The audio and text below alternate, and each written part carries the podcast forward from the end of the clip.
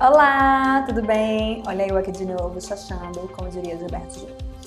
Bem, nossa terceira competência, a penúltima competência da nossa disciplina, né, de brand e identidade visual. Eu sou Fernanda Regueira, estou mais uma vez aqui falando direto dos estúdios do ETEPAC. Nossa, aqui em Santa Amaro, muito louco por aqui, cara. Bem, vamos lá. Nessa terceira competência, a gente fala muito sobre metodologia, sobre passo a passo. Se você já assistiu a videoaula, você vai ver realmente que não existe uma receita de bolo. Mas essa metodologia mostra um pouco para a gente qual é o caminho que a gente deve seguir. Claro que com a experiência, né, esse modo de fazer de cada designer, né, de cada designer gráfico, vai é, se aperfeiçoando, né, digamos assim. E como a gente está falando sobre a base, que é a criatividade, né, a base, digamos assim, do material que a gente trabalha, é, a gente está falando muito de arte, a gente fala muito de inspiração. Então, quando a gente fala desses lugares, desses lugares de fala, o negócio muda um pouco de tom né? Porque quando, especialmente quando a gente fala de criatividade e de arte, não tem como a gente falar de uma metodologia ou de uma receita de bolo que seja tão rígida, né? Cada artista, né, entre aspas, digamos assim, cada design, ele vai encontrando o seu caminho. Qual é o seu caminho criativo que mais é, lhe dá respostas positivas, né? Então, tem gente, por exemplo, é, que encontra o seu ritmo assistindo primeiro um filme, é, ouvindo primeiro uma música, visitando um museu, é, vendo no TikTok referências, lendo um livro, é, indo visitar certos espaços, até gastronomicamente falando mesmo, né, comendo alguma coisa. Então você, com o tempo, vai achar o seu ritmo.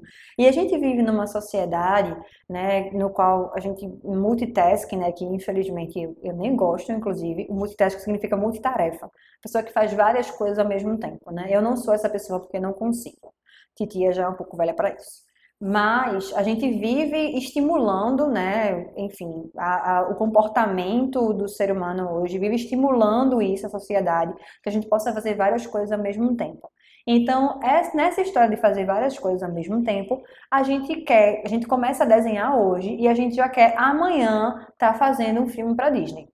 Então, tudo precisa de tempo, tudo precisa de experiência. Para a gente achar o nosso ritmo, a gente precisa fazer o trabalho pouco a pouco. A gente faz uma marca hoje, daqui a cinco anos, quando a gente olha para essa marca, a gente faz, nossa, olha só como eu era imaturo, uma criança realmente no design. Né? E aí hoje, quando a gente olha, a gente já vê que a gente está mais maduro, já consegue fazer as coisas com mais calma. Então, tenha paciência. Você não vai conseguir entregar grandes marcas hoje se você começou ontem, saca?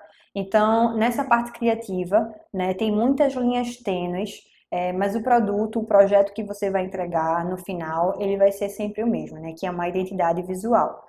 E a gente vai continuar precisando dessas coisas básicas, como o briefing, que é saber o que você vai fazer, né, sobre a estratégia, né, muita estratégia, né, que se trata mais disso do que qualquer outra coisa hoje.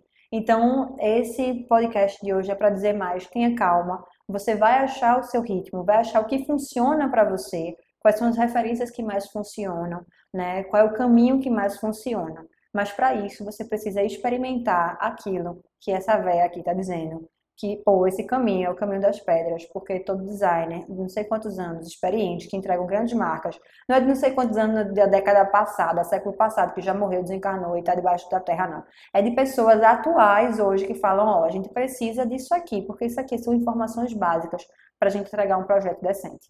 Beleza? É isso, valeu, falou, vai lavar a louça agora.